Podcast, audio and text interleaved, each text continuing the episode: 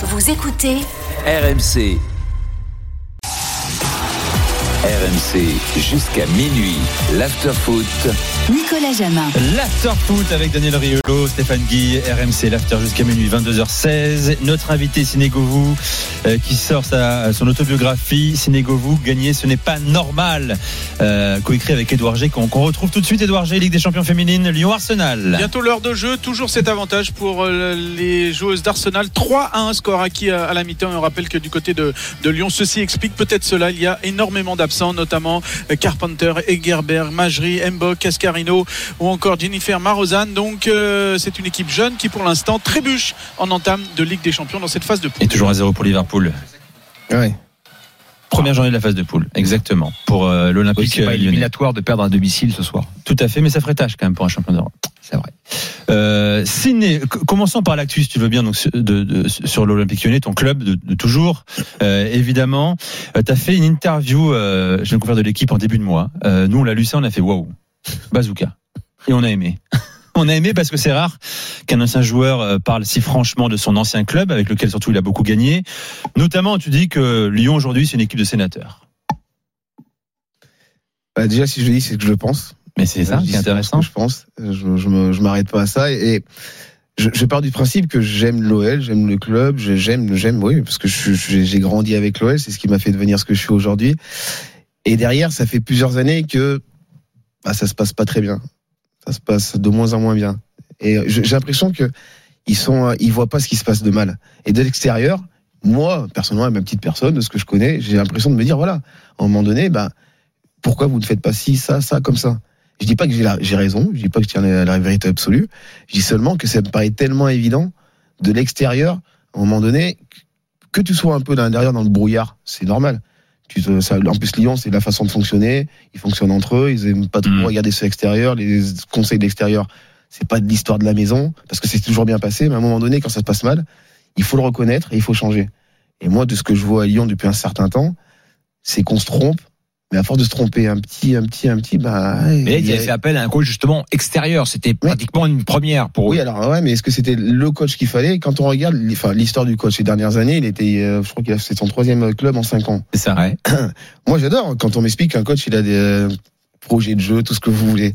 90% ou 99% des coachs, ils vont vous dire la même chose récupérer le ballon haut, faire un pressing à récupérer, une fois la possession, temps fort, temps, voilà. C'est tous les coachs vous diront la même chose. La différence, c'est comment un coach il arrive à mettre en application ce qu'il dit.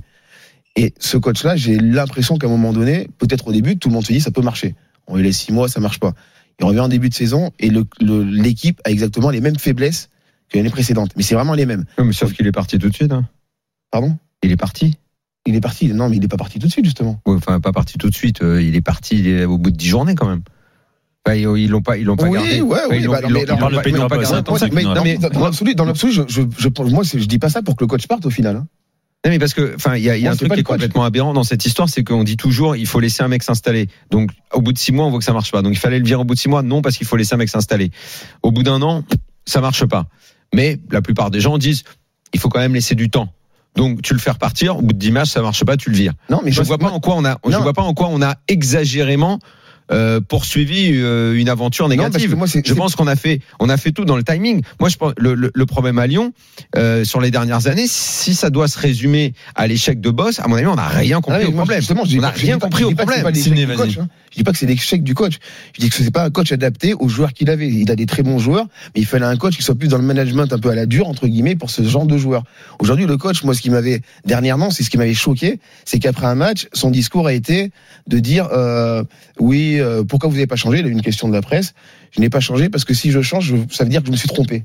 Mais quand tu perds 4-5 matchs de suite, à un moment donné, c'est que tu t'es tu t'es trompé quelque part. Non, mais qu'il pas- se soit trompé, il n'y a aucun problème. Mais, Alors, mais ça veut le problème, coach le problème il est beaucoup plus vaste, ce Sydney euh, à Lyon. Sur les dernières années, euh, tu nommes des gens à des postes, Ah oui, en leur donnant bah- des fonctions, euh, en te demandant où est le pouvoir, qui est le directeur du, du football, celui qui a le, le, le, le poste, le nom du poste sur euh, sur une plaque sur son bureau.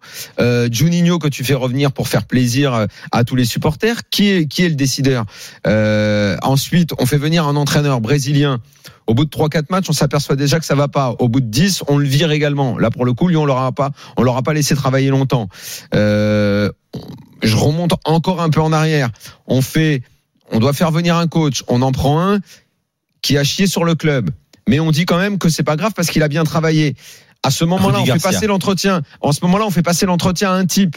On fait circuler le bruit dans toutes les rédactions que c'est un bidon Laurent Blanc. qui sait rien faire et qui, a, et qui, avait, qui avait pas bossé en arrivant. On fait, on dit ça à tout le monde. Le tout le monde le répète. Cinq ans après, le mec arrive et on dit il est formidable. C'est une histoire d'amour qu'on aurait dû commencer plus tôt. C'est vraiment Peter Boss le problème sur Non, les non, dix dernières années à l'OL. Non, non, je répondais à la Bien. question. À un il question- faudra avoir le courage de Non. dire qu'un président, ça se fatigue. Mais justement, il, Que même il en parle. J'en ai parlé aussi. Là, je répondais à la question du coach, de la façon il se fait virer, entre guillemets.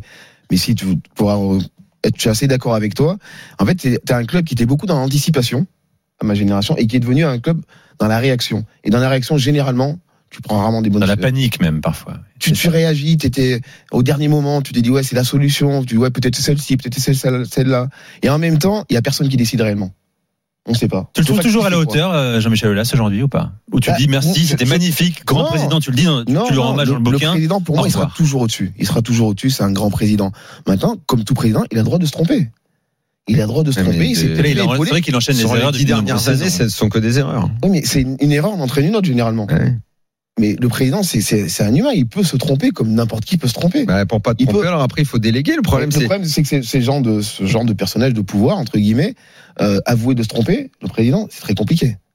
Et je pense qu'à une époque, il y avait des gens autour de lui qui pouvaient lui dire, Tu penses Il à n'est pas- Bernard Lacombe quand tu dis ça entre autres. Ouais. Il n'y a pas que Bernard Lacombe, parce que vous, vous connaissez que Bernard, mais il y a des gens qui étaient Ouais. avec lui dans le, qui pouvaient lui dire, Jean-Michel, là, non. Tu penses que Vincent. Ponceau peut, peut pas lui dire? Non. Non, mais arrête, non, mais non. il peut pas. Mais je pose la que- question euh, Dans- volontairement, dans- dans- naïvement. Dans, hein, les gens qui avaient autour de lui l'importance de Jérôme Sédou, par exemple. Oui, c'était des gens qui pouvaient lui dire.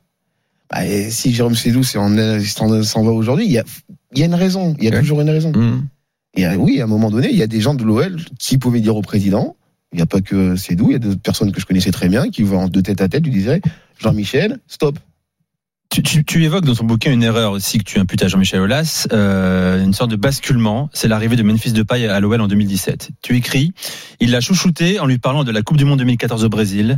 Euh, tu fais d'un gars, d'un gars égoïste l'égérie d'un club qui, au contraire, doit véhiculer un collectif fort, leader individualiste. Il a inversé les valeurs des années de gloire. Absolument vrai. Ça, c'est ma vision du football.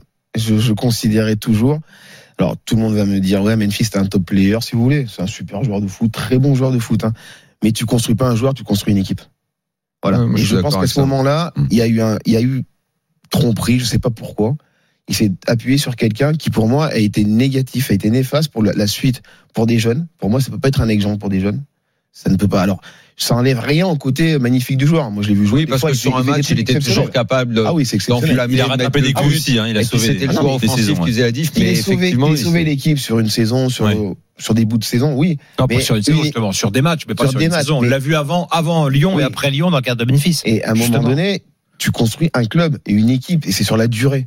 Et tu sais très bien que Memphis, à un moment donné, tu savais très bien qu'il allait partir. C'est pas le genre de joueur qui, qui va rester pendant 10 ans, qui va te faire évoluer. T'as eu le club. sentiment dans le Lyon dans lequel tu as évolué comme joueur, justement, où il y avait aussi des, des grosses personnalités et des, des égos forts, forcément, que justement, les égos ne prenaient jamais le pas sur le collectif? Mais parce qu'il y avait un collectif tellement fort qu'à un moment donné, si un joueur commençait à aller trop haut, collectivement, on pouvait le rattraper.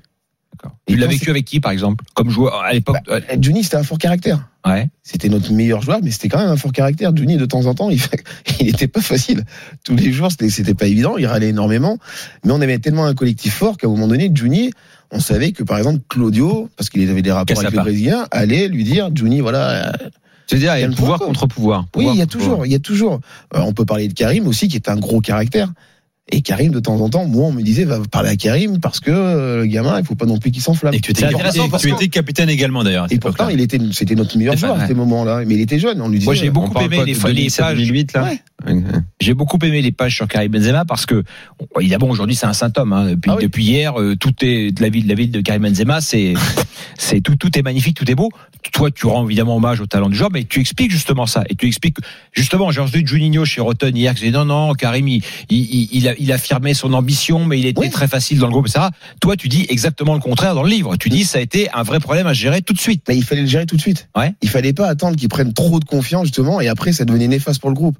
Mais quand je comprends quand quand Johnny dit il était facile à gérer, c'est-à-dire qu'il a toujours travaillé. À partir Ouais. du moment où le gamin travaille, généralement, Ça, c'est un pas- truc, qu'on- il il il a toujours été nickel Ah là-dessus, vraiment. ça, il Le gamin, c'est quand il arrive avec vous en 2005 dans le Ouais, groupe pro. il hein. travaille, il travaille, c'est un féru de travail, il est toujours là, toujours présent, il ne sera jamais en retard, il est vraiment nickel de ce côté-là. Mais pour moi, il avait une attitude de temps en temps pendant les matchs qui laissait à désirer. Euh, les gestes quand le ballon n'arrive pas. lèvent, ouais. Voilà, et ça, j'ai toujours dit, ça, ça peut pourrir un groupe très rapidement. Hum. Donc, bah, autant, bah, moi, j'avais une relation particulière avec lui, donc j'allais le voir, lui dire, Karim, s'il te plaît, non, fais pas ça, parce que l'autre va commencer à râler, l'autre va râler, on va se Qu'est-ce que tu as ressenti hier quand tu as vu finalement ton ancien euh, minot euh, soulever le ballon d'or justement? Bah, j'étais surtout content pour lui. Surtout content pour lui parce que euh, bah déjà ça m'a réconcilié avec le football. Alors, je sais pas si on est tous d'accord, mais j'en avais un peu marre des, des du côté stats. tu vois, ça me, ça me Ouais. fatigue. Oui. Que le meilleur joueur c'est celui qui a le plus marqué, qui a fait le plus de passes, qui a. Ouais. Et là en fait, tu, voilà, tu, là tu récompenses un joueur qui est, certes, il a de la stat, hein, mais en même temps, c'est un footballeur quoi. C'est du foot. Dans le bouquin, tu dis, s'il y a un mot pour le qualifier, c'est intelligence. Il est très intelligent, intelligent de jeu. euh, ouais. Ouais. Il faut, il faut regarder ses déplacements. Et surtout, il faut le regarder. Moi, j'a- j'adore le dire. Quand il était jeune, il a quasiment les mêmes qualités de déplacement. Il sait jouer en remise, il sait tout faire. Et justement, on voit dans sa, tout au long de sa carrière. Nous, il a commencé en jouant à gauche. Il s'est affirmé parce qu'il voulait jouer dans l'axe. On sait très bien qu'un joueur qui joue attaquant, qui marque des buts, forcément, il a plus de chances d'aller dans un grand club. Tout a été relativement calculé. Mais avec tout le temps cette faculté à jouer, jamais seul, mais vraiment pour l'équipe. Et forcément, quand tu as un joueur comme ça, il va marquer des buts parce qu'autour de nous, autour de, on est autour de lui, bah, on lui donne le ballon parce qu'il marque. Oui, tu donnes C'est le ballon intéressant. Il a la même qualité qu'il avait il y, a, il y a 15 ans quand il a débuté en groupe pro. Ouais. C'est valable pour Ben Arfa aussi, finalement. C'est vrai. Que tu as vu débarquer un an avant Benzema à Il y a Lyon. un peu moins d'exigence de jeu chez Athènes qui est beaucoup dans les fulgurances. C'est ce que je dis. Il est resté le même joueur, finalement. Ouais, mais oui, de Athènes 17 même. ans à, à 30, Athènes, pareil, 34 ans. Athènes, il est arrivé à 15 ans, il prenait le ballon, il driblait tout le monde, c'était c'était hallucinant. Mais bon, à un moment donné, le foot, il n'y a pas que ça. Il faut aussi Bon. jouer avec tes coéquipiers. On en a beaucoup Hum. parlé déjà d'Atem Ben Arfa, on va pas en faire. Juni, je veux revenir Attends, dessus. euh, Daniel, c'est terminé entre Lyon et Arsenal. Edouard G. Ah non, c'est pas terminé. Ah non, mais cinq. c'est le mais 5 à Pardon. 1. 5 à 1 Waouh. Ah ouais, pour là, Arsenal à la tâche. 70e minute. Ça fait vraiment tâche avec le doublé pour Kathleen Ford à la 68e minute. Et puis euh, derrière le doublé aussi pour Beth Mead. Euh, Ça fait 5 à 1 et le quatrième but est marqué sur une énorme faute de Wendy Renard. Tout un symbole et la relancée plein axe pour donner carrément le ballon à l'Australienne Kathleen Ford. Donc 5 à 1 pour Arsenal ici à la 71e Mais c'est quoi minute cette débâcle C'est la plus, grosse, la plus lourde défaite de Ah, là, l'histoire de. Lyon. euh, Exactement. Edouard. Chez les filles, euh, Ouais. c'est la plus lourde défaite. Ben, ça explique parce que euh, il y a toutes les euh, toutes les euh, les cadres sont euh, sont blessés. hein. donc euh, il y a une équipe assez jeune. On doit bricoler du, coup- de- du côté de Sonia Bonpastor. Et aujourd'hui, en Ouais. Ligue des Champions, ça se voit dans cette première journée de phase de groupe. Et c'est aussi une montée en puissance du football féminin anglais, euh, évidemment. Daniel. Juninho. Oui. Ah, tu l'as connu sur le terrain, c'est la grande époque, c'est euh, le joueur leader euh, de ce Lyon-là, euh, un des joueurs préférés, euh, peut-être encore aujourd'hui, des gens qui allaient à Gerland à l'époque. C'est le joueur le plus gros joueur de Lyon. Il est revenu parce que Olas a voulu. C'était un message fort envoyé à tout le monde. Son passage, comment tu le juges? Qu'est-ce qui s'est passé? Euh, C'est de la, de la même manière, ça a été fait précipitamment et dans, dans le mauvais sens. Euh, je pense que Juninho a largement sa place à l'OL, il aurait dû revenir. Je, il est revenu, mais dans le contexte dans lequel il est revenu, il est pas bon. C'est-à-dire qu'il revient, on ne sait pas trop si c'est pour ses réelles compétences ou si c'est pour contenter les supporters où il y avait une run, voilà, en disant Juninho revient, il va remettre de l'ordre dans la maison. Et directeur sport, à ce poste-là, euh, je considère qu'il faut avoir de l'expérience. L'expérience, euh, il faut avoir l'expérience d'un club ou apprendre avec quelqu'un qui est avant toi, qui t'apprend le, le- ce rôle-là. Alors oui, il avait passé ses diplômes, je, sais, bon, il était assidu, j'en ai entendu parler, j'ai discuté beaucoup avec lui. Mais c'est un, un métier qui s'apprend, comme tout, tout s'apprend. C'est pas parce que tu as été un grand joueur que tu vas être un grand entraîneur, et même un, un joueur, un, quelqu'un qui n'a jamais joué au foot peut devenir un grand entraîneur, dans les deux sens, parce que tu as appris. Et ce rôle-là, directeur sportif, pour moi, c'est un rôle capital dans un club. Bien sûr. Il f- je pense qu'il l'erreur qu'il a faite ou qu'ils ont fait de façon collégiale, de façon, parce que c'est pas que lui, il a pas dit je viens à ce poste-là. On lui dit viens là, il l'a accepté. moi, je lui en ai parlé. Alors, il était fâché quand je lui ai expliqué. Je pense qu'il a, il a accepté trop rapidement. Il Hmm. aurait dû prendre le temps. Il a accepté trop rapidement ou on lui a dit tu seras le boss, mais t'es pas vraiment le boss parce qu'il y a Ponceau Ah, qui est là. et bien justement, c'est trop rapide. Parce qu'il aurait peut-être dû se renseigner comment fonctionnait l'OL à ce moment-là. Hmm. D'accord. Et peut-être qu'il aurait pris, il aurait pris différemment. Parce que ça s'est passé assez rapidement. En deux, trois mois, il arrivait. Alors on lui dit, Genesio sera là, lui sera là, lui sera plus là. Finalement, il arrive, Genesio, il n'est même pas encore arrivé que Genesio est viré. Il vient dans une situation et je pense que quelque part, il découvre le club dans un nouveau mode de fonctionnement. Il a un avenir comme directeur sportif, d'après toi, Juninho Parce qu'il en a réellement envie, euh, Stéphane. ah, Je ne sais pas. Ben, je- Lui, il veut entraîneur, en peut-être. partant, ouais. Rapprocher du Ouais, terrain, mais si, peut-être. si, mais vous voyez, moi, je- moi, pour moi, personnellement, je pense que c'est plus un homme de terrain. Je pense Ouais. qu'il a besoin d'être proche du terrain, il a besoin d'être proche des joueurs. Et pour moi, un directeur sportif doit avoir un certain nombre de recul et surtout doit pas être forcément dans l'affect. Et Juni, c'est quelqu'un de très affectif. Et dans la politique Dans. Il est pas dans la, il est pas assez politique peut-être pour. Sidney, dans tu veux être entraîneur. Tu le dis dans le bouquin. Je dis que je veux. Est-ce que T'as commencé à passer des diplômes j'ai ou pas passé du mes tout aussi, j'ai mon Ouais. DES, ouais, j'ai quand même passé mon DES. Mais euh, ouais, ouais, j'aimerais bien. Alors, c'est très compliqué, c'est un sujet très compliqué parce que c'est des opportunités d'entraîner. Pardon. Non mais t'as raison. On va, on va parler de ça dans un instant. Que t'as peur aussi de l'image que t'as eu en tant que joueur Ouais. fait tard pour entraîner euh, et gérer un, vestiaire notamment. On va en parler également de tout ça. Euh, vous écoutez euh, l'after sur RMC 22h31 avec Stéphane Guy, Daniel Riolo, Séné Govou, euh, notre invité. Les directs toujours 5-1 pour Arsenal sur la pelouse de Lyon, Ligue des Champions féminines. Liverpool s'est imposé 1-0 face à West Ham. Euh, 1-0 pour United grâce à, Fred face à Tottenham, but inscrit à la 47e minute de jeu. Euh, restez avec nous dans l'after. Ciné est avec nous. On parle de Lyon encore, de sa carrière également, de Raymond Domenech notamment, Santini euh, aussi, Paul Le Guen, l'ami de Stéphane. Ah, je veux, qu'on- je veux qu'on en parle parce que Daniel est là. On va, il va pouvoir trancher un débat qu'on a eu récemment. Teasing, teasing. Allez, à tout de suite dans l'after sur RMC.